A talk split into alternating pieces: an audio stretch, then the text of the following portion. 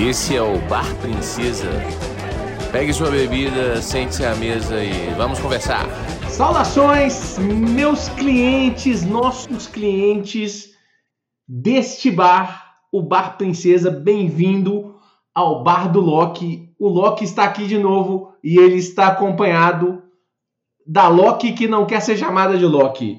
E eu estou aqui acompanhado do meu amigo Júlio Galvão. Como é que estão as coisas, Júlio? Você quer ser chamado de Júlio ou você quer ser chamado de Silvi? Cara, quer, chamar, quer ser chamado de encantador. ou então, quem sabe eu consigo fazer a chamada cantando em Asgardiano. Você tá doido? O Tom Hiddleston, ele fala Asgardiano, ele fala latim, ele fala tudo que precisa. Você tá maluco? Que homem maravilhoso! Não, e com uma desenvoltura, né? Nem parece que teve que decorar aquilo. Parece que é a primeira língua do cara. É, ele é um ator bravo demais, viu? Esse episódio deu pra ver o quanto que esse homem é um ator muito bravo. E quero convidar você que também acha o nosso Loki um bravo para poder nos seguir nas nossas redes sociais, Bar Princesa BR. Estamos nessas redes sociais todas aí. E temos nosso portal também, barprincesa.com.br. Acessa lá para saber o nosso calendário. Hoje estamos gravando mais uma vez na Twitch. Então temos os nossos espectadores aí. Quero mandar um abraço para todos que estão aí no chat com a gente. E pessoal, perguntem, quem, tiver pergunta, quem tiver dúvida sobre esse terceiro episódio de Bar Princesa falando de Loki, põe no chat aí que a gente conversa. Vai ser um prazer respondê-los, vai ser um prazer trocar essa figurinha com vocês. Júlio, isso que eu ia dizer, vai ser um prazer trocar figurinha. Que responder, responder, não. Vai ser meio juntos a nós nessa teoria, nessa teoria louca. É, porque aqui. a gente não tem resposta também, não. Você tem toda a razão. Fala comigo, você tá tomando uma cerveja que eu tô vendo aí. Na quarta-feira, é minha nova sexta-feira, tomando aqui. Eu gosto muito da Agusen da, de Chicago. Ela começou até a crescer bastante em Belo Horizonte aqui. Uma IPA, gostosa demais. Uma Hope de, feita de um único lúpulo, deliciosa, amarga. Hum. Eu gosto dessa cerveja também. Nossa, uma cerveja boa. Long neck, ela tá, tá ficando um preço mais acessível. Quando ela começou a aparecer em BH, tava bem cara, então tenho comprado bastante dela. É. Indico. Hoje eu estou na, na água mineral, infelizmente, porque eu tenho mais, mais ações, eventos hoje, depois dessa, dessa live aqui depois dessa gravação de podcast live, etc, etc, etc. Isso é criação de conteúdo em massa. Criação de conteúdo em massa. Mas deixa, vamos, já vamos, já, já que nós não gastamos pauta nenhuma. E esse terceiro episódio? Primeiras impressões. O pior, né? O pior, né, dos três, né, até agora, né? Primeiro fui garfado pela Disney, né? É. Quando eu vi lá 45 minutos, falei, não, beleza. Só que esqueci que tem os créditos, né? Foi um episódio de 30 minutos. Muitos créditos nesse episódio, muitos créditos. Não sei pra que acreditar Nossa, tanta gente. Que... E na hora que cortou, já eu nem acreditei que era o final. Eu falei, não, já, não é possível que é o final. Tá faltando conteúdo aqui, gente. Não é possível que vai ficar um, um, um, episódio de aventura desse jeito, onde nada termina em nada e é isso. Achei paia também. Não é que eu achei ruim, não. Achei o pior episódio. Não quer dizer que ele foi ruim. Mas dos três é o pior, com toda certeza.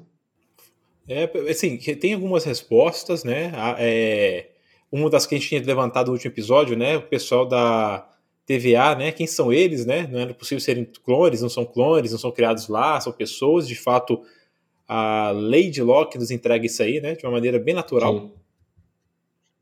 Foi assim, papum, né? Numa conversa natural, andando assim, de repente, o, o respondido quem é o pessoal da TVA. E também a gente tem a resposta do porquê ela tá. Não do porquê, né? Qual é o objetivo dela, né, Gá? Um pouco. Essa parte eu ainda tô com uma certa dúvida, Júlio. Você acha que ela tá jogando ainda? Porque assim, pelo menos a gente sabe que ela quer ir realmente ter os Guardiões do Tempo. Do tempo. Ela não sabe, tipo, não quer dizer que os Guardiões do Tempo sejam aquela, aqueles três símbolos. Mas ela quer ir quem tá controlando a TVA. Ela quer ter esse acesso. Não, essa parte, eu, essa parte tá tudo certinho. Essa parte eu, eu, eu já comprei também. Essa parte eu acho que você tem razão. E eu acho que isso aí tá Até que o plano dela era esvaziar lá, né? Realmente, de fato, ela fez merda na linha do tempo inteira para esvaziar a TVA. Sim, sim, sim. Esse foi o objetivo mesmo. Você acertou da última vez. Só que também, por outro lado, ela não ficou lá. Não ficou não lá, conseguiu né? ficar. Porque E aí tem uma característica interessante, né, Júlio? A gente pode perceber que essa, apesar da, da nossa Lady Locke ser uma, uma criatura de centenas de milhares de anos, como a gente pode perceber, que ela é bem mais antiga que o Loki, e parece que ela foi caçada esse ano, esses anos todos pela TVA, ela nunca chegou a estar na TVA. Sim, é muito curioso. Parece que ela não conhece a TVA, mas ao tempo também ela tem essa informação que a TVA não é. Talvez ela tenha essa informação devido ao ao poder dela de acessar a mente, né? Então talvez ela realmente, igual você falou no último episódio que a gente, a gente gravou aqui, que ela tenha aprendido tudo sobre a TVA acessando a mente dos Homens Minuto. Faz sentido, parece que sim. Tanto que ela não sabe sobre a TVA que ela tenta usar os poderes dela na primeira oportunidade. Exatamente. Na cena de combate, quando ela tenta acessar, ela fica surpresa disso. Sim. Fala, Radu. Seja bem-vindo ao bar. Bem-vindo. Então, eu achei que essa parte já é o primeiro ponto que a gente pode levar em consideração, Júlio. Eu acho que ela. É, Ela. Eu, é porque, assim, é o negócio que você falou do propósito. Eu acho que ela quer chegar lá nos Guardiões do Tempo tal, mas eu não sei exatamente o que ela quer fazer. Porque, como ela não tem essa informação dos Guardiões do Tempo, porque, visto que ela nunca foi lá, cara. Ela mesma não sabe muito bem o que ela vai chegar e vai fazer lá. Mas aí que entra a motivação, né? Se ela nunca foi presa e levada ali, o que motiva ela a querer destruir a TVA? Isso é uma ótima pergunta, inclusive, Júlio. Talvez o fato dela estar sendo caçada o tempo todo. O que seria Então ela foi sempre caçada e nunca presa. Provavelmente. Talvez outros lá tenham sido presos. Né? Porque é, a TVA a gente sabe então que ela é composta por variantes. Ah, Radu tá comentando que ele só vai ficar feliz quando aparecer o cavalo Loki. Tem chance. Ou igual como a Sada disse, a louca. Uma versão variante aí, não sei de qual universo do Loki. Eu acho que o cavalo Loki tem chance de aparecer e o sapo, que é o Thor, também tem chance de aparecer. Eu estou falando sério. Então eu tô muito assim, sem entender a motivação dela ainda, sabe? O que que construiu. E assim, e, e, e esse episódio eu entendi uma barrigada para não entrar nisso. São seis episódios. O terceiro episódio deveria fazer com que a série ande mais. Eu sinto que, uma- que é um episódio de lombada. Eu achei uma, eu achei uma barrigada mesmo nesse episódio. Eu achei um episódio que deu uns passos mais lentos do que eu imaginava. Virou uma aventura, né? Muitos compararam até com Doctor Who, né?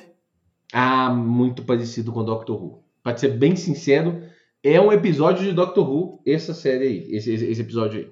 Um Ctrl-C, Ctrl-V. Ah, muito Ctrl-C, Ctrl-V, o visual, inclusive.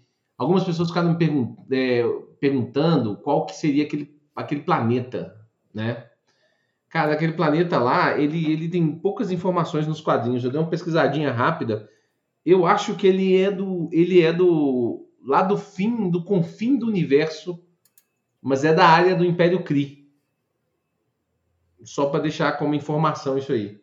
Mas Um não easter é egg aí, né? Só, só informação. Easter egg de Não leve. faz diferença nenhuma Tem- no lore, né? Se- Isso, aquele tipo de coisa que provavelmente não vai fazer diferença. A Marvel não vai utilizar, mas mas vai utilizar o canônico de Loki bissexual. Que eu achei fantástico. Naquele diálogo pequeno ali, soltou, ele respondeu e seguiu. Sem ênfase. Maravilhoso.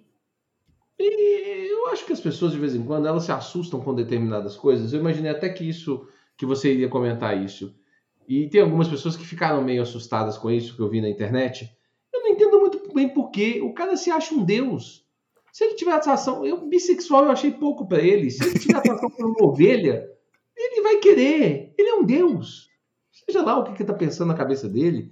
Eu, eu não entendo porque as pessoas às vezes se assustam com algumas coisas dessa. Eu Não, achei super natural e, e acharia natural se ele falasse até mais. E virou canônico, maravilhoso, e foi tipo um diálogo simples, sem, sem ênfase. Você encontra por aí princesas ou príncipes, quem sabe ele um pouco dos, né, de tudo. Eu falei isso, gente, fantástico, parabéns, Marvel, parabéns por deixar a diretora incluir isso, né, roteirista nesse, nesse episódio, trazer isso pro Loki como personagem. Eu acho que só engrandece o personagem, né, e até a figura do Tom, né, Henderson como ator fazendo esse papel. Cara, e, e, e, e só o único, único, pensamento que eu tenho aí é que quebra um pouco do, do Loki narcisista, né? Que talvez ele é tão narcisista que só tenha se apaixonado por ele mesmo, né? Ou uma versão dele.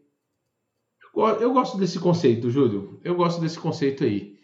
É... Ele estava flertando com ela, né? Tentando, ou tentando buscar informação dela, flertando com ela, mas ele estava flertando com ela. Eu acho que ele estava flertando com ela, mas eu acho que ele estava tentando buscar informações no final das contas. Até mesmo porque, se a gente já pode entrar nas teorias, eu acho que esse aquele aparelhinho não está quebrado. Isso, assim, bom, eu acho um excelente ponto. O Loki, nesse episódio, eu até conversei com a Sada que está aí no chat, pra gente assistir o, o, o primeiro Thor e o Vingadores. Esse Loki é outro Loki.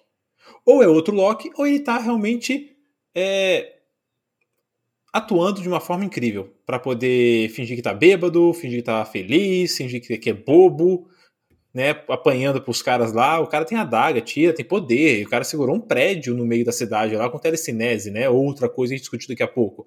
Vai aceitar ser arremessado pela janela e quebrar o trem mais importante do negócio? É muito estranho. Eu acho, eu acho que ele não, eu acho que ele tá com o aparelhinho, ele tá descobrindo as intenções dela.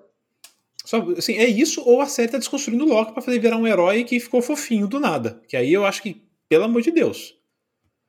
Não, mas fofinho do nada, eu acho que não. Eu acho até que talvez alguma coisa dessa esteja mexendo com ele. Ele viu a morte dele, né, Júlio? Eu, eu, eu entendo que isso mexa com ele de alguma forma. Mas fofinho não pode, fofinho não vai ser. Não pode. Ele arrancou o olho de um cara rindo. Vamos pensar do primeiro episódio, quando o Mobius mostra para ele o Loki arrancando o olho de pessoas e tudo mais. Ok, a gente tem ali uma desconstrução de o Loki fala que ele gosta também de usar essa é, ilusão. Qual ilusão? Mostrar que, é, para assim, ponderar, mostrar poderoso. Para quem é fraco e mostrar poderoso, faz isso. Ok, mas ele interpretou esse papel durante muito tempo. Ele é o cara que quis dar o golpe em Asgard para poder dominar. É, o Radu está comentando aqui no site que, que acha que essa motivação está relacionado com a mãe do Loki e da Loki, né, da Sylvie. É, pode ser, pode ser que tenha alguma coisa relacionada com isso, sim. Eu acho possível, Radu. Mas acho que tem. É, o Loki, ele sempre foi muito ligado à mãe, né? De qualquer forma, apesar de que a gente não pode negar que muitas vezes o Loki parece mais o Odin do que o próprio Thor né? No, sei lá, no Thor Ragnarok, por exemplo, a, a Hela fala que o, que o Loki parece mais o, o Odin do que o, do que o Thor. Então, assim, não sei. Eu gosto da ideia de que o Loki esteja. Eu acho, na verdade, que o Loki está jogando ali com a Sylvie. Espero, Vou passar chamar ela de Sylvie. Espero muito isso, porque senão para mim vai ser uma quebra do personagem. Porque assim, não vou separar o personagem do ator. O ator tá, ele tá atuando muito bem. Puta que pariu cara é completo. Uhum, uhum. Mas é uma quebra do personagem, né? Ele parece que esse Loki é o Loki que a gente viu já em Ragnarok. Ou já é. em, em, Endgame, sabe? Não é o mesmo Thor. Não, desculpa, Thor, não é o mesmo Loki.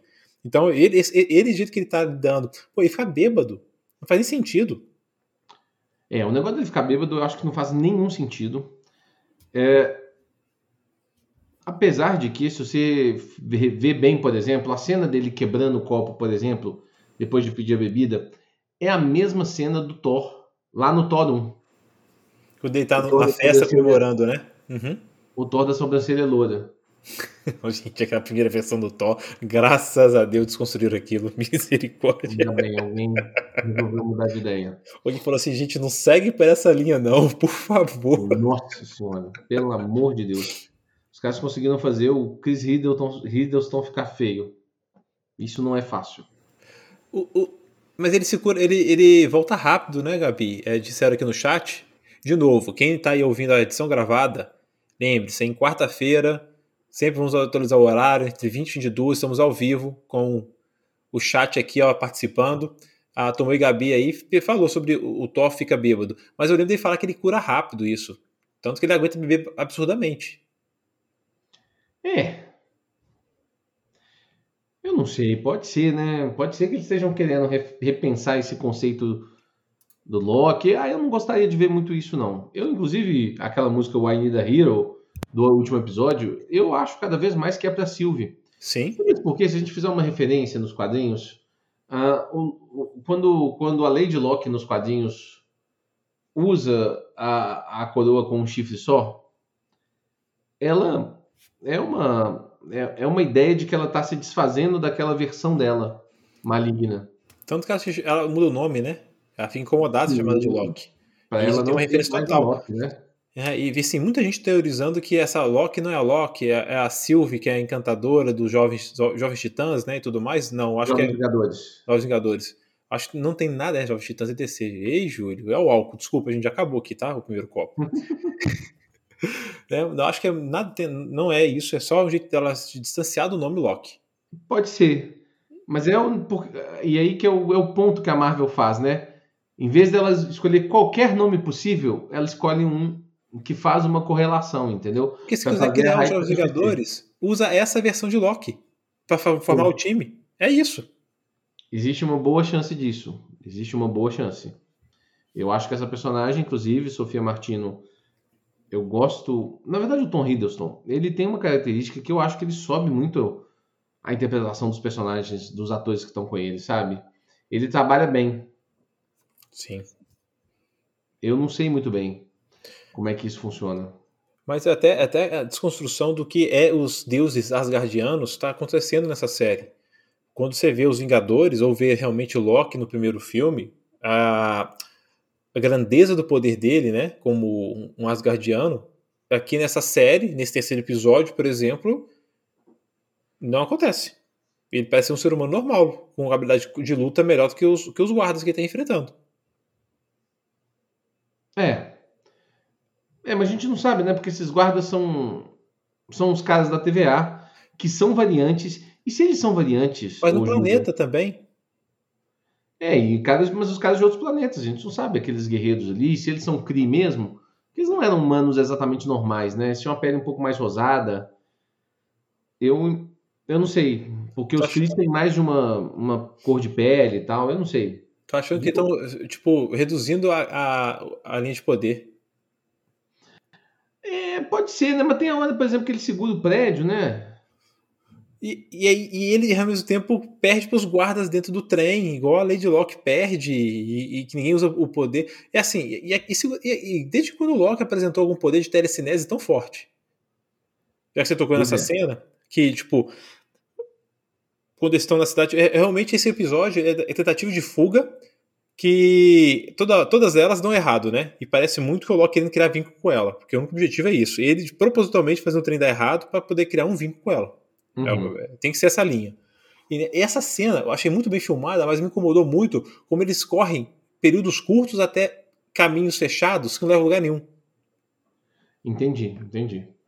Ah, eu concordo. O negócio de não dar lugar nenhum é muito paia. A Lady Locke, ela, só nessa hora aí do negócio do trem, ela pulou porque o aparelho estava lá com o Loki. Ah, não, sim, né? não, ela pulou. Ele foi sabendo que ela ia atrás dele, com certeza. Sim. O que eu tô falando? Eu acho que o Loki tá preparando uma jogadinha aí, com toda certeza. Por favor, a série é dele. Não seja enganado por ela e seja um bobalhão, não, cara. Ô Disney. Quatro, três episódios. Eu quero, eu quero exaltar o Loki no final, me ajuda. Foi ruim porque a história mesmo, assim, a gente viu que o negócio das variantes, e aí eu já quero levantar uma teoria. Uma teoria estranha. Manda. Eu tô começando a achar que o Mobius é uma variante Loki. O Mobius? É. Eu, eu, agora depois de ter assim é, é, validado que a galera ali são humanos, o Mobius para mim é um cara que ama jet ski a memória ficou dele, dele ali. E agora eu compro que ele é bonzinho mesmo. Eu tava querendo que ele fosse mal, realmente a TVA, que é o, a, a louco, o sistema que é o problema. O Mobius é uma variante Loki. Aonde você quer chegar com isso? Ele tá ali implantado e preparando tudo? Não, eu acho que ele é uma variante Loki que foi presa. E com a lavagem cerebral dos tempos em tempos, ele esqueceu disso. Eu tô falando isso por quê, na verdade? Porque ele tem um comportamento muito questionador. Uhum.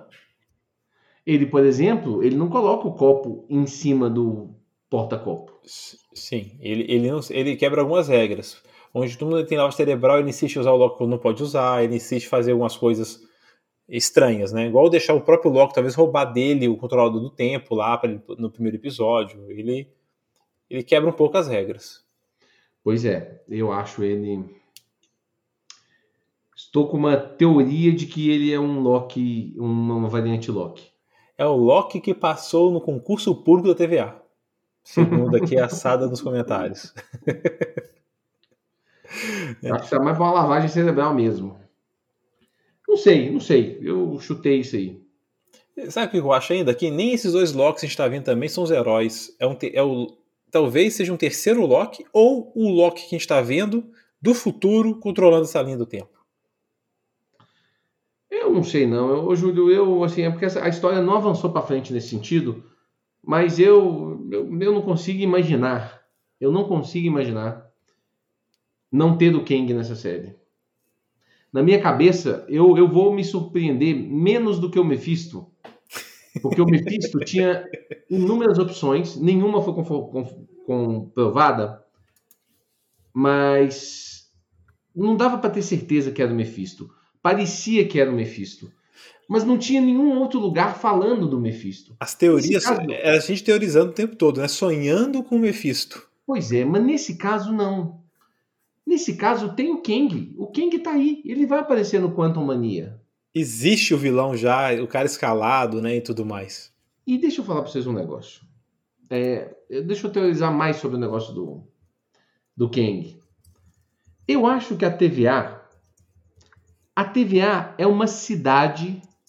A tal cidade que aparece no Homem-Formiga. Lá quando o Homem-Formiga original, Henry Pine, está salvando a Vespa original, eu acho. Aparece uma cidade ali. A gente sabe que aparece uma cidade ali, certo? Certo. Eu acho que essa cidade é a TVA.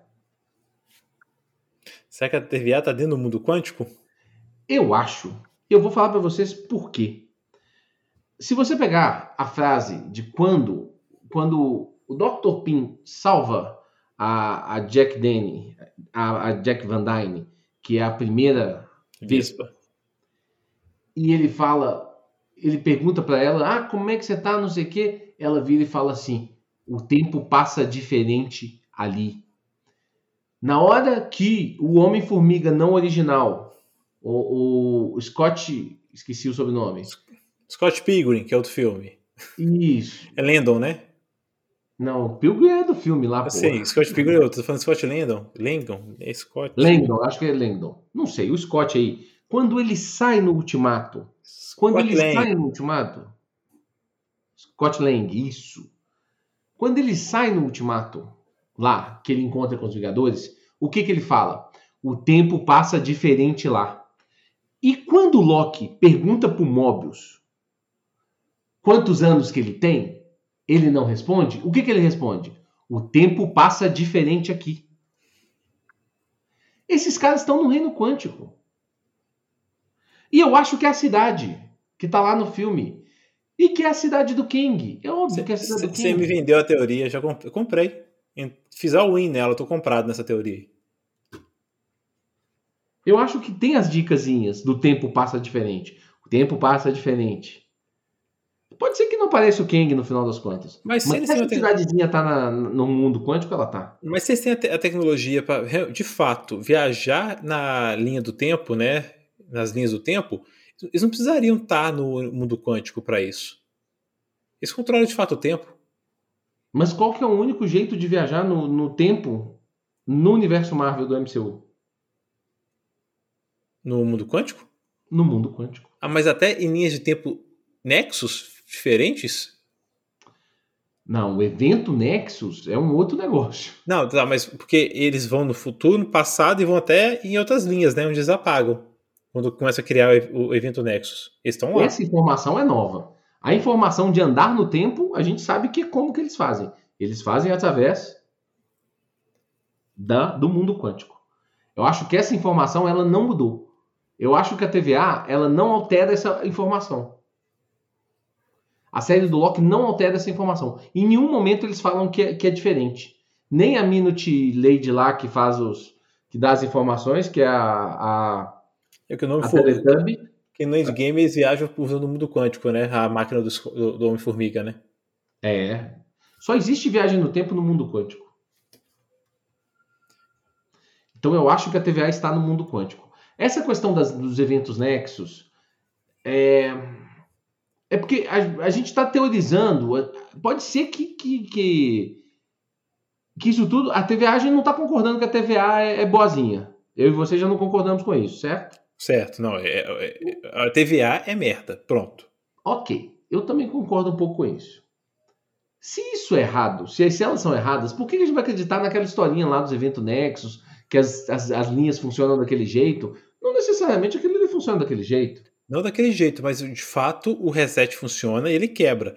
Tanto que a Lady Locke usou isso, que se não funcionar daquele jeito ou não afetasse alguma coisa, os homens minutos não sairiam correndo para tentar resolver aquilo. Porque de fato eles têm uma missão, que é manter a linha do tempo ou alguma coisa que sagrada. Eles têm uma missão.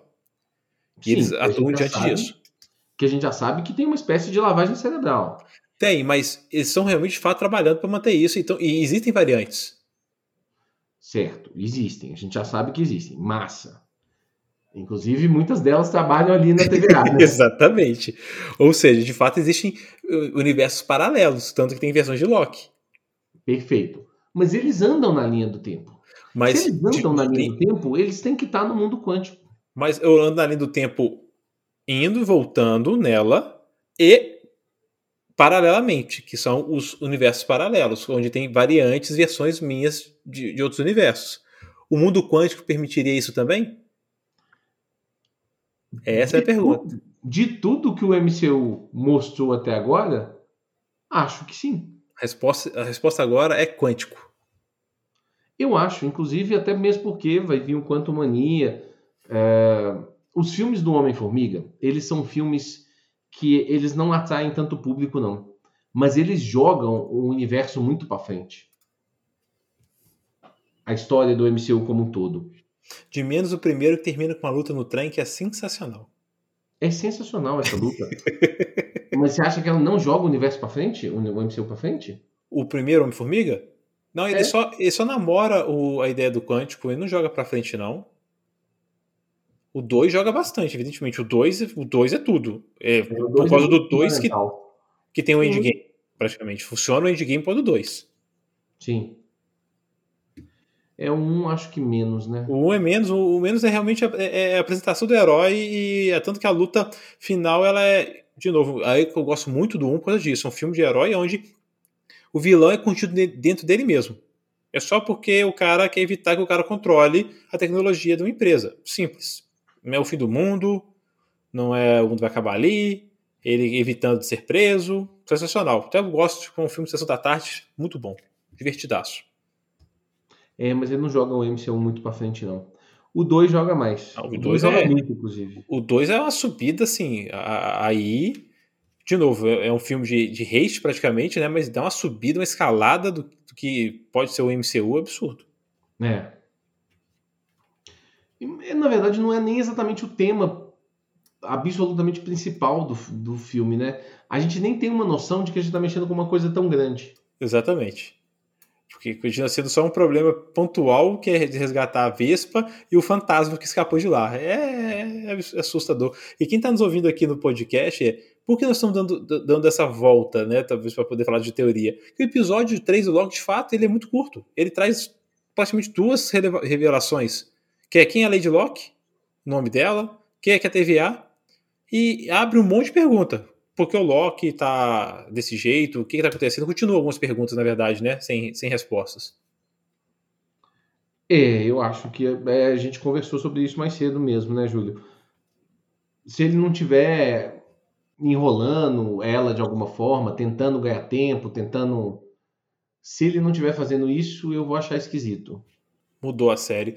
É, é, é, virou um episódio de barriga, que talvez não, não, faz sentido nenhum quando você vê o primeiro e o segundo tão grandiosos, né, apresentando um universo tão grande para quebrar em, em, modo aventura. É um modo aventura. Pois é, mas eu até vou te falar para você a verdade. Eu imaginava que que a série ela ia ter momentos diferentes, ela tinha que ser um pouco mais caótica, porque é a série do Loki, né? Sim. E não dá para eles, eu não acho que dava para eles só crescendo. É, não tem jeito.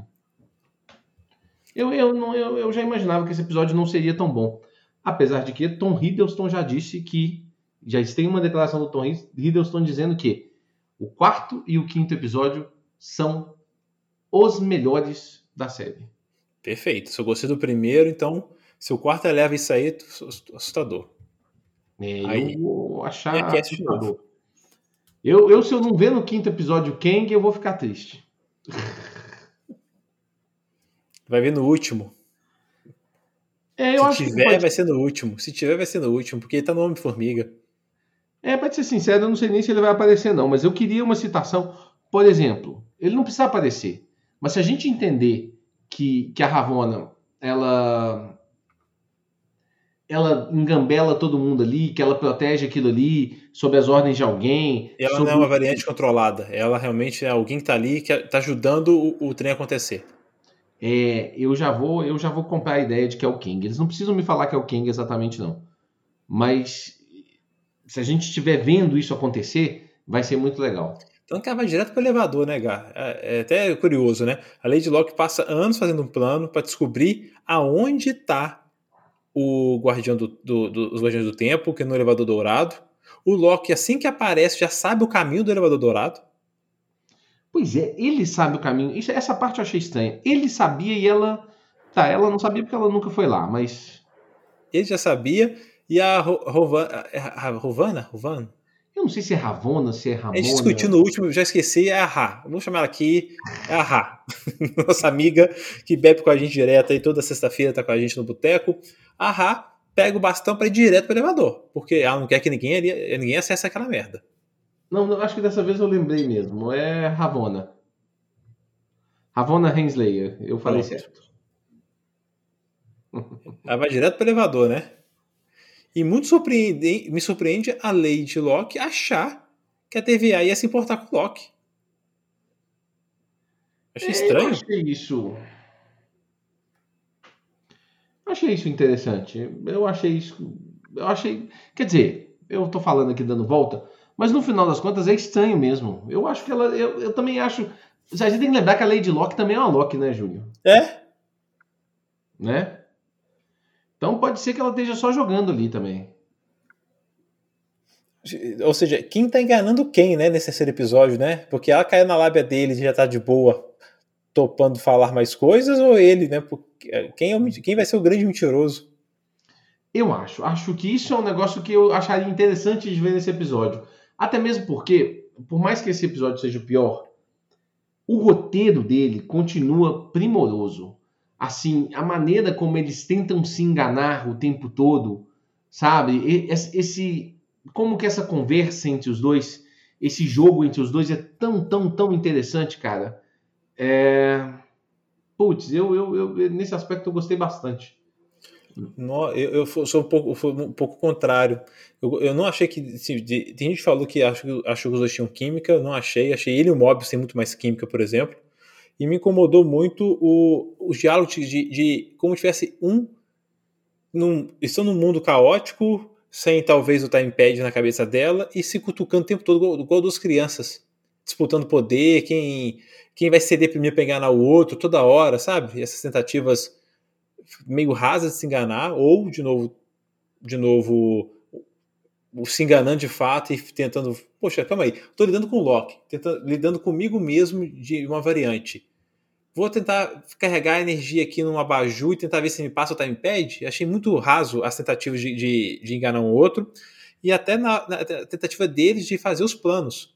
A Loki, que ficou durante o tempo todo enganando o Homens Minuto, não conseguiria sozinha carregar o timepad ou invadir ali. O plano dela não funciona 100%, ela vai na força 100% para quem estava o tempo todo enganando os homens minuto, parecia que sozinha não conseguiria fazer nada nesse planeta novo. Ah, eu entendi mais ou menos, Júlio. O Loki, por exemplo, quando ele se fantasia como o soldado, parecia que estava brincando, rindo, feliz, e não tinha um plano completo. E pode estar enganando ela. E ao mesmo tempo, ela também, quando foi conversar com aquela moça, a senhora lá dentro do, do trailer no planeta, toma um raio, toma um raio, ela não tinha um plano completo de como conversar com a, com a moça. Eu tô achando muito incompleto o plano dos dois. Um jeito forçado de unir eles para poder juntos chegar na solução. Não sei se isso é roteiro, se é intencional dos dois. Então, Essa sempre... parte não me incomoda muito do roteiro, não. Eu, eu, porque na verdade, assim, eles, ela tinha um plano. Na verdade, até a parte do plano não dar certo, eu achei o plano dela de invadir lá e as alternativas dela lá na TVA eu achei um pouco rasos. Essa parte eu achei um pouco rasa. Eles, pela situação que eles colocaram depois, eles foram para uma, uma situação de, de fim de mundo, de apocalipse. Sim. Né? Por coincidência, é uma das piores. E aí as situações começam. Eu não sei, eu, eu vejo. É, eu, eu gostei desse roteiro. Eu, eu, eu, eu, não tô com essa opinião sua, não. Eu gosto porque eu acho que o Loki é o tipo de cara que faria isso. O Loki é o cara que tá saindo para salvar o Odin e vai trocando de, de forma, vira o Capitão América para conversar com o Thor, vai zoando. É isso mas, que. Mas em todos os filmes ele, tinha, ele já sabia os caminhos A, B, C e D. Ali, de, de novo, é, é, tá na tentativa e erro. Mas é que o mundo vai acabar, né, Júlio? E eles não sabiam que estavam ali, né? Ou também existe essa situação de que o Loki. Eu acho que o Loki, o, que o Timepad. Eu acho que tem duas situações aí. Ou o Timepad não tá quebrado, o Loki tá tentando jogar com, com a Lady Loki. Ou, assim, eles só vão salvar ali de duas formas. Ou assim, ou com os Minutemen chegando neles ali. E aí talvez salvando eles, né? Ou com a joia do tempo. Porque o Loki ter parado aquele prédio que é em cima dele, parece que ele voltou no tempo com o prédio existe, eu ouvi algumas pessoas falando que ele pode estar carregando uma joia, qualquer joia que ele tenha pego lá no da gaveta, da gaveta e, e aí tá usando ela. Cara, eu o menos provável que... das teorias, eu acho. Eu, eu, não, eu não acho essa teoria válida, não. Eu vou falar por dois motivos. Primeiro, que se ele tivesse com a joia do tempo, ele já teria voltado lá atrás, antes do timepad ter quebrado, antes de várias coisas, né? Ele teria muitos caminhos para poder usar essa joia do tempo. Mas talvez ele quer criar, ele, ele quer criar um momento com a Sylvie para poder descobrir tudo que ela quer. Pode ser. Pode ser que sim. Pode ser que sim. Mas eu acho que uh, tem uma cena. Uh, tem uma cena nessa. Nesse. Nessa série. Não nesse episódio. Nessa série. Que é a cena das joias do infinito na gaveta. Acho que a cena das joias do infinito na gaveta, cara, ela é uma prova total de que eles abandonaram as joias do infinito. Tipo, eles não vão falar mais dela. Acabou, é passado, olha, isso aqui é peso de papel? Será que é pra gente também? Eu acho também. Eu acho que eles não vão ficar voltando nisso. Porque eles têm que jogar o universo pra frente. Eu não sei o que você pensa em relação a isso, não. Não, eu acho que seria muito fácil a solução de ter a Joia do Infinito. É o que eu acho. Uma solução fácil. E, e por que talvez a teoria não faz sentido? Toda vez que a Joia do Infinito é utilizada, a cor dela é demonstrada né, em tela, né? Do efeito Sim. dela, né? E ali não tem nenhum efeito direcionado a isso. Eu, mas também, ao mesmo tempo, também tem um poder telecinético do nada, que ele é capaz de segurar um prédio e não avançar. Tá, o Loki tem essa telecinesia. Ah, igual o Radu disse aí, ó, não tinha pensado na joia, mas ele ter segurado o prédio foi bem estranho. Exatamente. Deu uma capacidade de força ali de telecinética que não foi demonstrada até, até o momento. E não do foi. nada ele tirou. Deixa comigo, segura isso aqui. É, não foi mesmo não. Isso vocês estão certos. Mas assim, ele tem essa telecinesia, tá? É, tanto que ele carrega durante a luta dentro do, do da, no segundo episódio, ele puxa parece que ia puxar um martelo gigante e puxa um disco de um, um, trem redondo para lutar com sim, a Lady Locke. O mesmo poder dele dos quadrinhos absolutamente normal. Acho que eles estão colocando ele agora no, na série. É, não sei porquê. E ele apanha dos guardas. Por isso que ele, tem, ele deixou. Não é, faz sentido. É, porque bêbado, bêbado mesmo, eu não acredito que ele estava. Tanto que ele tava, ele tava cantando muito bem, que esse cara, dançando muito bem. Oi, gente. E a metáfora do amor, né? É muito boa a metáfora do amor. A, não reclama da metáfora do amor. A Silvia estava errada. Quem estava certo é o Loki. Nesse aspecto, tá. Porra, você tá doido. A metáfora do amor é uma das mais maravilhosas do, da Daga. Se a gente aprendeu sobre luto no primeiro, na primeira série, no, na segunda série foi sobre o quê? No Capitão América e o Soldado Invernal? Eu acho que são séries que falam de, integridade, de, de, de identidade, né? Sim. E agora Então- terceiro sobre amor, né? Não, esse é sobre identidade também. Ó. Também. E sobre o Kang? Ninguém vai me tirar que o Kang tá nesse negócio. Ô, cara, eu ainda vou capaz de ser um Loki que tá controlando a TVA ainda, tá? E ele controla a TVA pra poder fazer com que esse Loki encontre a Lady Loki pra tudo acontecer. Deixa eu falar um, deixa eu falar um comentário que não é. Eu, eu quero que todos os meus, os nossos ouvintes aí, quem está nos assistindo na live, não me levem a mão. Não me levem a mão, tá certo? Mas para ressaltar a minha ideia de que o Kang vai aparecer e que o Kang tem relação com o que está acontecendo. Vocês sabem a personagem Ravonna Henslayer nos quadrinhos? Ahá. Ahá. A Ravonna Hens- Henslayer, se vocês se vocês verem assim a imagem dela nos quadrinhos, ela é uma ruiva, né? Ela é uma ruiva.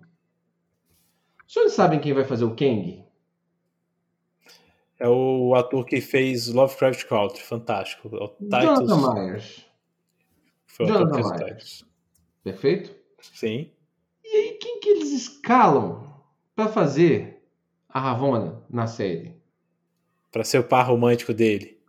Infelizmente, senhores, e ainda existe esse mundinho. Assim, a Disney está caminhando nessa direção bonita de tratar desses assuntos de uma maneira mais natural, né? Mas ainda, de vez em quando, a gente ainda segue esses paradigmas chatos, sem graças, né? Então eles arrumaram uma, uma atriz negra para fazer par romântico com Kang. É óbvio que eles fizeram isso. Isso é mais um sinal, infelizmente. Nesse caso, infelizmente. Mas você vai me desculpar, mas é um sinal. É um sinal. É o Você sinal que pra, que a pra atriz- garantir que eles vão ser par romântico. É porque eles têm alguma coisa. Ele é o agente preferido dela. Já falou no último episódio. No, no penúltimo agora. E não iam soltar esse de graça. Quem é esse não cara? Iam. Não iam, não iam, não iam. Kang está chegando. Pode ser que ele apareça no outro. Pode ser que apareça só no Quantum Mania. Mas a TVA está no universo quântico. Isso aí agora já tá- não tem nem dúvida nenhuma. Então, sobre teorias são essas. Sobre teorias que foram descontinuadas é que o planeta que nós vimos hoje quebra tudo que foi o que estava no trailer, pensando achando que seria Romir, né? Vormir, né? É, eu, eu fiquei achando que era Vomir por causa da cor, né? Eu, eu- Exatamente. A paleta de cor é desse planeta, né? É, mas na hora que a gente viu ele aberto, a gente viu que era um pouco diferente, né, Júlio? Sim. Que era um tom de roxa mais, mais, mais lilás, assim, é uma paleta um pouco diferente. É, mas porque no trailer tinha a cena dela sentada, né? Conversando com ele, né? E tudo mais. É, e ainda vamos dizer mais, né? A cena dela sentada apareceu já? Eu acho que não apareceu a cena do Não, trailer. daquele jeito, não sentada de lado, vendo o meteoro caindo, que seria a lua, né? Uhum. Colidindo. Não, foi a não, não teve essa cena ainda. Mas, É. mas, mas, assim, mas a cena dela sentada de costas, né? Pra mostrar quem era, quem era com descendo tipo uma estrela cadente, né? No céu. Que Sim. faz total referência ao que, o que tá acontecendo no terceiro episódio, né? Que é a lua despedaçando e, a- e entrando em colapso, acabando com o planeta. Uma cena boa que eu gostei foi da Lady Lockett, né, no o Elmo pra poder bater. O elmo com um chifre só, O Elmo com um chifre só. é o que tem na mão, né? Como é que é? É o que tem na mão, né? O que dá pra lu- usar pra lutar. Sim, e deixa eu te falar um negócio que eu não sei. se Cadê o Loki matando a galera com a espada, com a faca? Como é que é? Cadê o Loki esfaqueando a galera? Isso, isso demorou. Isso demorou a acontecer. Não, ele, ele não esfaqueou ninguém ainda. Tá demorando, né? É, apareceu esse negócio de. de... Apareceu o negócio dele matar. Ele arrancou o, olho né, do cara com, com a faca, né? Mas depois parou, né? Cadê a maldade do coração das pessoas? Cadê? Cadê ele esfaqueando o pessoal? Cadê Pois o é. Loki porradeiro? E sem falar que o Loki ainda chega na, na- quando ele chega na cidade onde vai ter a nave, e ainda fica preocupado. Eles, vão, eles irão abandonar todos aqui. é verdade. Agora, você falou, eu eu falei do negócio, da- da- do negócio de tirar o, o elmo. Você sabe que no Ragnarok o, Aham. o, o Loki também faz isso, né? Ele usa o elmo pra poder lutar? Não lembrava. Ele faz uma hora lá na, lá na, na Ponte Arco-Íris. Na, na ponte, de onde ele queria derrubar o Hulk. Sim, exatamente. Que cena, essa cena do, do, do Ragnarok, quando o Bruce Banner pula da nave para poder pular na ponte arco-íris para poder lutar, é muito bom, gente. Eu, eu não sei como eu comentei com vocês, você falou o negócio de um chifre. Você sabe que nos quadrinhos, quando. Quando a Lady Locke, quando ela assume o corpo de Lady Locke, uma das coisas que ela faz é quebrar um dos chifres dela para marcar como se ela não fosse mais uma vilã. Não sei se vocês sabem disso. Não, mas faz referência de novo, o negócio disso. Ela não ser vilã, então tem referência do chifre quebrado vindo do quadrinho e, e, dela querer sair distanciada do nome do Loki. Não me chame mais disso. Eu acho que faz sentido. Acho que eles fizeram uma homenagem a essa fase dos quadrinhos dela. Só que, se seguir nos quadrinhos, tudo era fake. Ela era uma vilãzona no final das contas. Tudo isso é um fake para poder enganar o Thor. E será que tem o Thor no universo dela? Ela fala tão pouco da vida dela, né? Ela vai arrancando resposta dele nessa, nesse diálogo e fala muito pouco.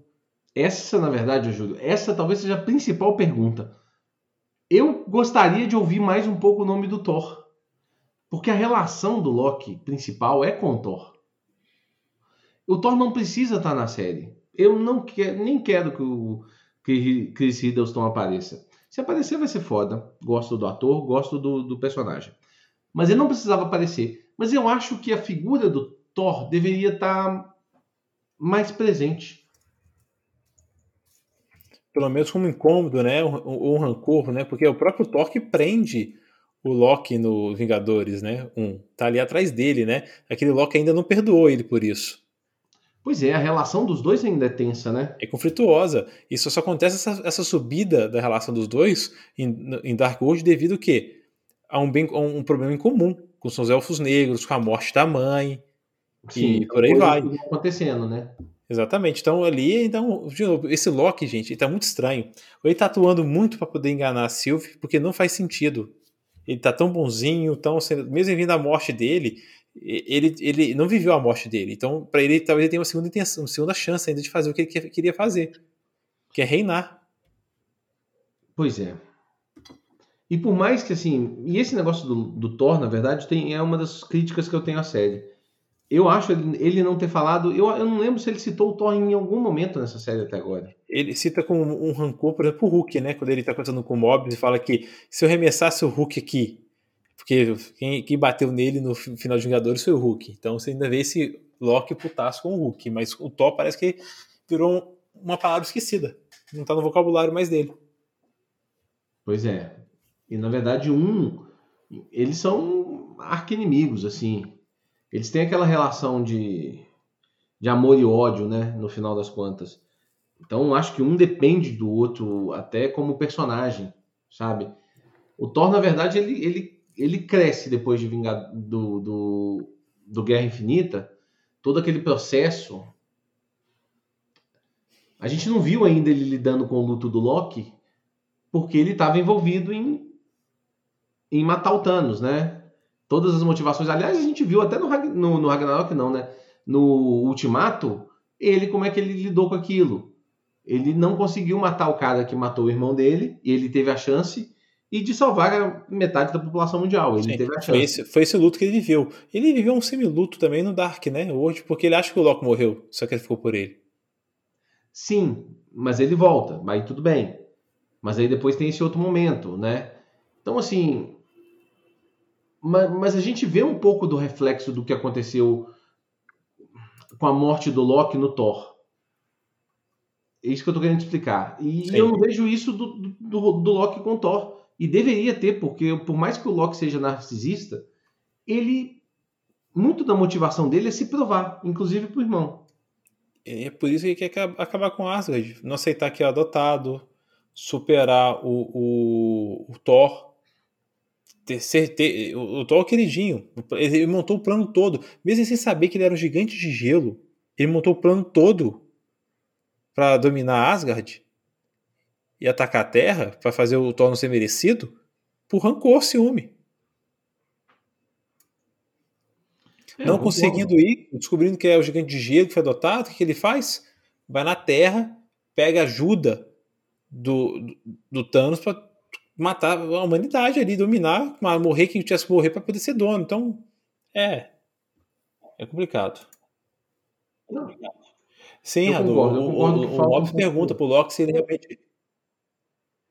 O Radu escreveu aqui no chat que o Mobius no primeiro episódio pergunta se o Loki é realmente mal. E tem aquela frase, que a gente- eu até disse no episódio aqui, que o Loki fala que a atuação dele, a principal magia dele ali é enganar os outros sobre a maldade dele, se mostrar mal porque ele é fraco. É.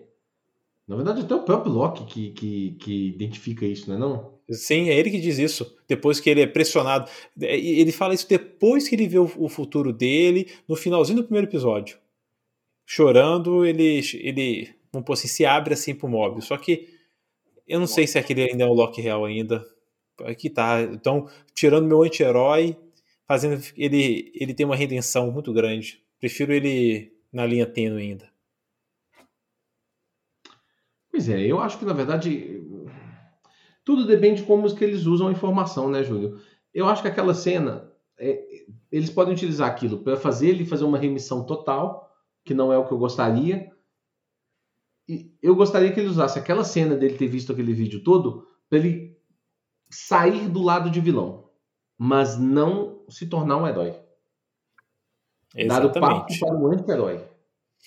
Que seja, cara, com o objetivo próprio, sem ser vilão, mas eu quero reinar esse trem. Beleza, é esse louco que eu quero ver, tocando terror. Se tinha que resolver o problema da humanidade, resolve porque estava no caminho dele. Eu gosto desse conceito de estar no caminho, sabe? Eu gosto dessa coisa. Quero, quero isso. Disney, deixa eu participar aí do, do- do- da parte de discussão de roteiro, validação. Pelo menos assim, não quero ler, não. Se você fala as ideias, eu falo assim, é bom ou não é? Eu acho que eu seria um bom palpiteiro nesse aspecto também, viu, Júlio? Não é por nada, não. Eu daria vários e vários Vamos- palpites vamos interessantes. Vou mandar nosso podcast pro e-mail do, Ke- do Kevin. Kevin, nosso amigo. Vamos. Vamos, Ó, Quem Kevin. sabe ele ouve lá tal. Vem com a gente. O homem do boné. Se você tá aí nos ouvindo, conhece o Kevin, porque a gente tá todo mundo a sete de distância de alguém, né? Você conhece alguém que tá mais próximo do Kevin que a gente, nos ajude a encontrar o coração do Kevin. Faça esse podcast chegar até ele. Expectativas para esse quarto episódio que diz Tom Hiddleston que é um dos dois melhores da série, Júlio. Pra ser o quarto ou quinto dos melhores com o terceiro que tá preso nesse planeta, tem que ser a reviravolta. Ele esfregar na cara dela que ele tava enganando ela o tempo todo. Por favor, é o que eu espero. Nem sei se vai acontecer, não, mas é o que eu quero. É, eu queria isso também. E na verdade, aí depois eu queria que ela mostrasse que ela estava enganando ele o tempo todo. Nossa, esse é o quinto. É o quarto, vai ser todo o plot dele, mostrando que tá me enganando, saindo de lá, porque o timepad tava, tava funcionando e tudo mais. E ela fingindo que tava deixando ele enganar, porque no quinto ela vai destruir a TVA. Que ela vai ter voltado onde ela queria. Maravilhoso. Isso aí. Eu gostaria desse processo. Acho que me interteria significativamente. Me E, dê, me dê o que eu quero. e quero ver o Kang. Eu quero saber o que está rolando ali. Eu acho que essa TVA não tem poder nenhum. Essa é a verdade. Eu acho que eles são uma cidadezinha no mundo quântico e que tentam controlar o processo como um todo, mas não conseguem. Essa é a minha opinião. Eu acho que é o Mephisto. Mephisto vem aí. Acho que é o Mephisto. Não, porque, assim, para poder falar que tem alguém sentado numa mesa controlando tudo, tem que ser um personagem que é importante, faz sentido TVA. Então vai acabar sendo o Kang. Que pode ser que não tenha ninguém lá, né? Isso é- seria massa. Eu ia gostar, eu ia gostar. Isso seria uma decisão interessante. Que eles achavam que estava seguindo alguém e não estavam. Eu, na verdade, eu aposto nisso. Eu aposto que seria um pouco isso. E aí eu acho que a tal da Ravonna finge que tá falando com os caras, mas na verdade ela segue o Kang. Sim, que não tá ali ainda, sabe? Ele saiu, tá resolvendo outra treta e ela tá só mantendo o que ele pediu. Eu acho isso tem isso me faria bem.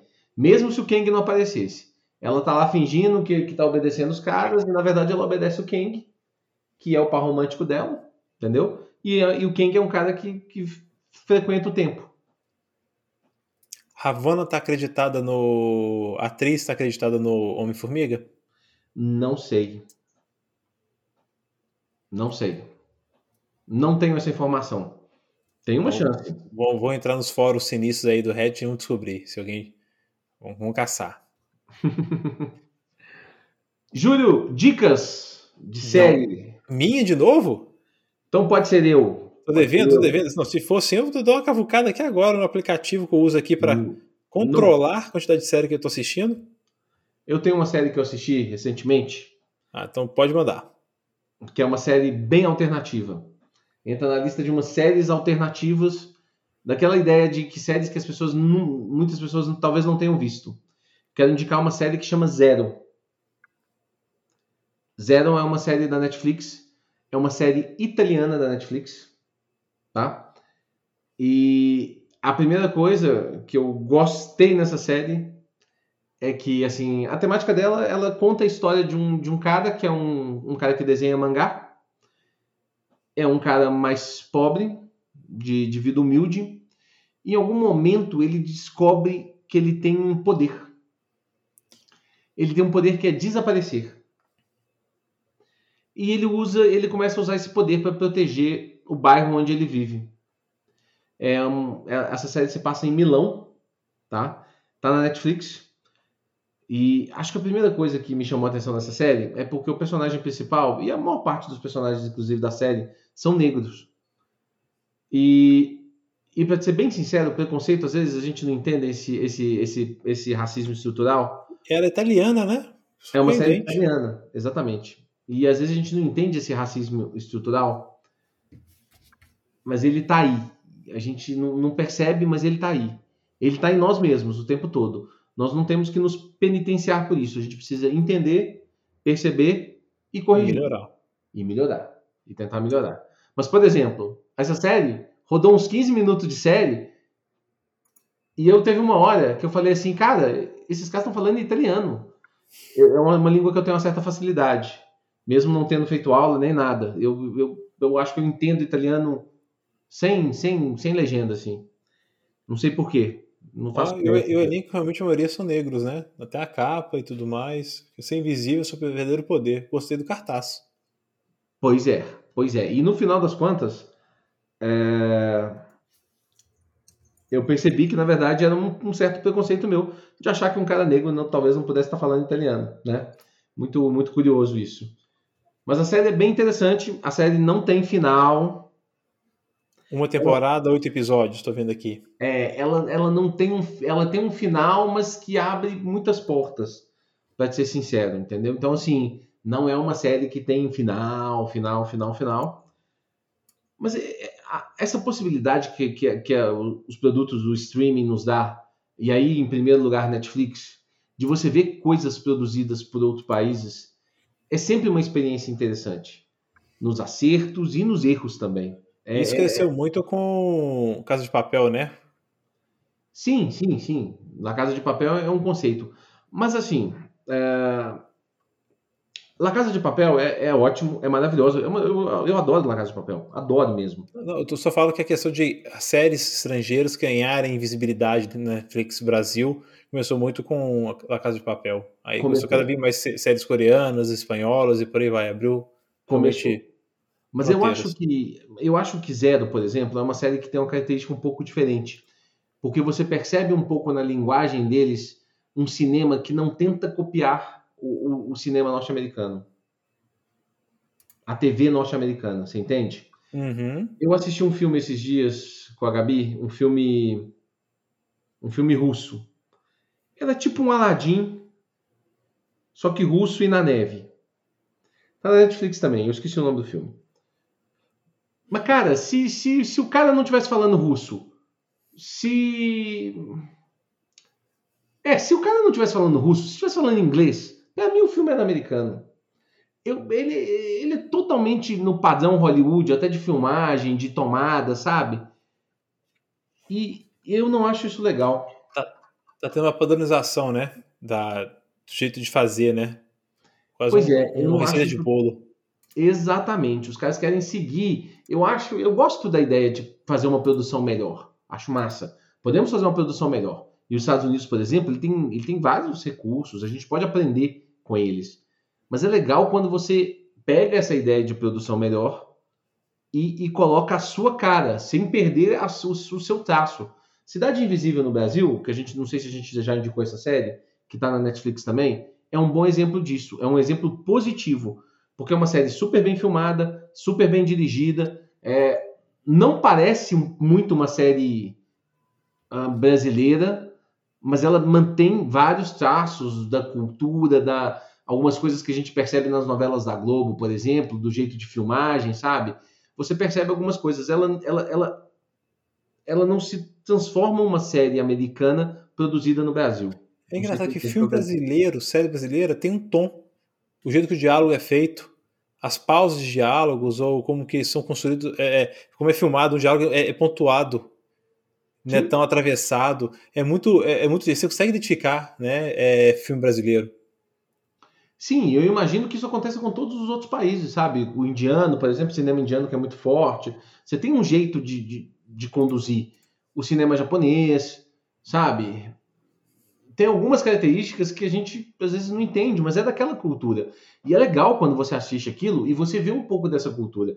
Nessa série italiana tinha umas coisas que eu não entendia, sabe? Umas maneiras de interromper os diálogos que eu achava um pouco estranho. Mas aí eu fui dar uma estudadinha e vi que é um pouco da cultura deles, sabe? Eu achei isso interessante.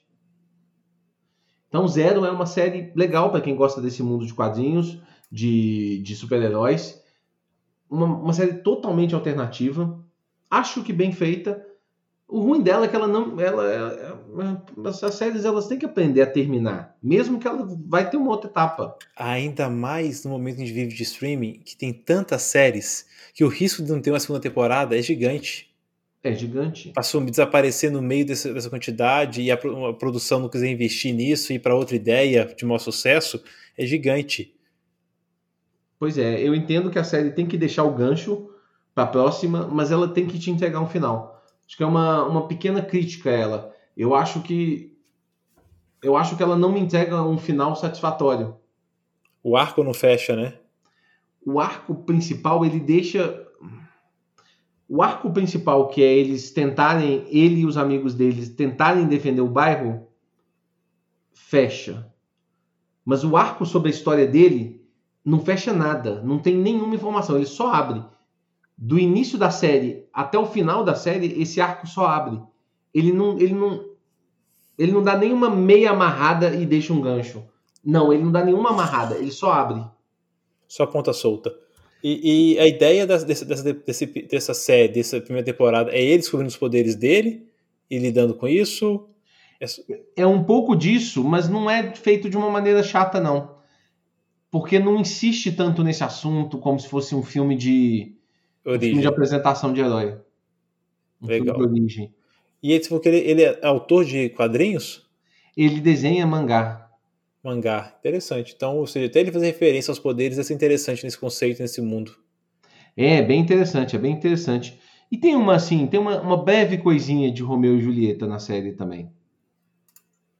Que é legal, assim. É, uma, é um Romeu e Julieta distante, longe, assim, sabe? Eu não posso ficar falando muito mais, senão começa a dar, dar spoilers de uma série. Aprender fazer que... review sem dar spoiler é uma arte. Temos que é uma arte. Temos que aprimorar nisso um pouco. Mas aí é uma série, para ser bem sincero, é uma série bem alternativa.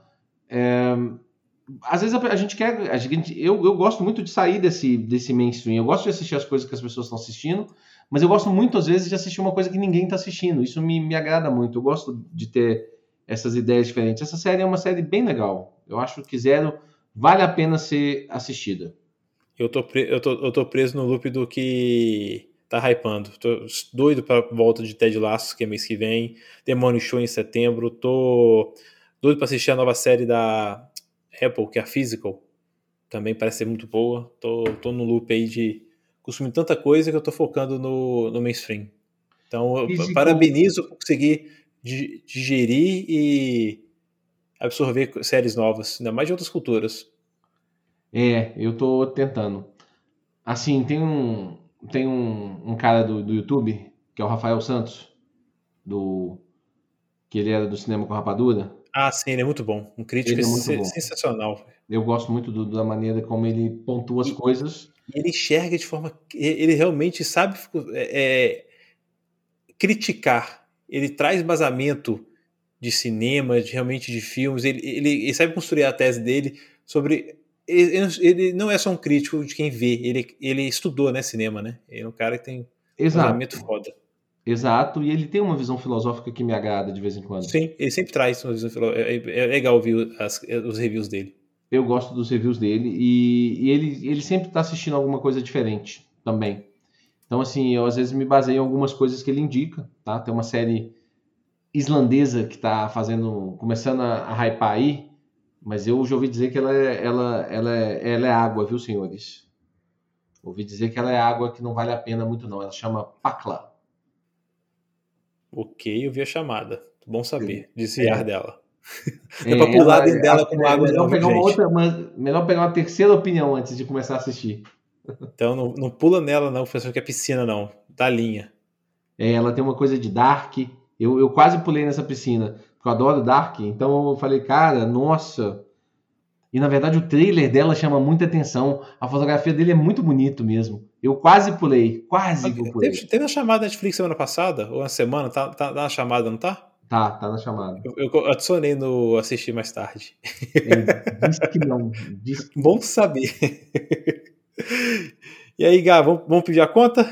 Vamos pedir a conta que eu ainda tenho que trabalhar hoje, Júlio. Mas para os nossos amigos que estão aqui no, no nosso chat, eu quero agradecer a todos eles que nos acompanharam ao vivo aqui na Twitch. Toda quarta-feira nós estamos aqui, em algum horário que nós anunciamos aonde? Nas nossas redes sociais. Então, senhores, precisam estar nos seguindo nas nossas redes sociais para saber que horas que tem gravação falando de Loki. Porque Loki, esse episódio não foi o mais maravilhoso, foi o pior deles, mas mesmo assim já é a melhor série da Marvel de todos os tempos. Da história da Marvel. É Loki, já é a melhor série da Marvel. Então, para acompanhar esses seres empolgados e hypados, você tem que seguir as nossas redes sociais, que é Bar Princesa BR. Acesse lá, fique com as informações e acesse o nosso site também, né, Júlio? Sim, e, se- e segue aqui no- na Twitch que ela notifica quando a gente entra ao vivo. Põe o aplicativo, assina aqui na Twitch, que assim que a gente entra ao vivo, ela notifica, você pode acompanhar na hora, caso você não consiga acessar aí nosso Twitter, ou Instagram, ou o barprincesa.com.br. Lembrando que as redes sociais são todas Bar Princesa BR. Você encontra a gente fácil. Até em geladeiras a gente tá. É fácil. Estamos em todos os lugares, porque nós somos brasileiros com muito orgulho e com muito amor. Júlio, obrigado mais uma vez pela companhia. Obrigado. Só queria fazer o convite também. Sexta-feira agora, vamos fa- falar de filmes. Nos acompanhe aqui. Verdade, nós vamos falar de filmes e nós vamos fazer uma pauta, que até o pessoal lá do bar estava me perguntando pra gente assim, como é que é essa pauta? Nós vamos falar de filmes que é para assistir debaixo do cobertor. Queremos fazer uma indicação amorosa para vocês. Indicações de filmes não é, não é de, de amor necessariamente, é com o nosso amor que nós aqui do Bar Princesa temos para os nossos ouvintes. Filmes que vão aquecer o coração de vocês. Filme que, que dá vontade de ficar sentado, só curtindo o filme, comendo aquela pipoquinha, comendo aquele brigadeiro gostoso, né? Filmes, filmes que acalentam o coração nesse período difícil que estamos vivendo como sociedade, mas vamos superar também. Aproveitando a onda de frio que chegou também no Brasil. Então, filmes que é para ver debaixo do edredom, sozinho ou acompanhado, ou até de trisal, o jeito que você quiser. Do que esquenta jeito o coração que dá, dá aquele medo, aquele aperto. Não vou falar onde, não. Então, acompanhe. Boas indicações virão. Senhores, então até sexta, quem puder nos acompanhar. Um forte abraço. Ô garçom, fecha a conta, passa a régua. Tudo de bom.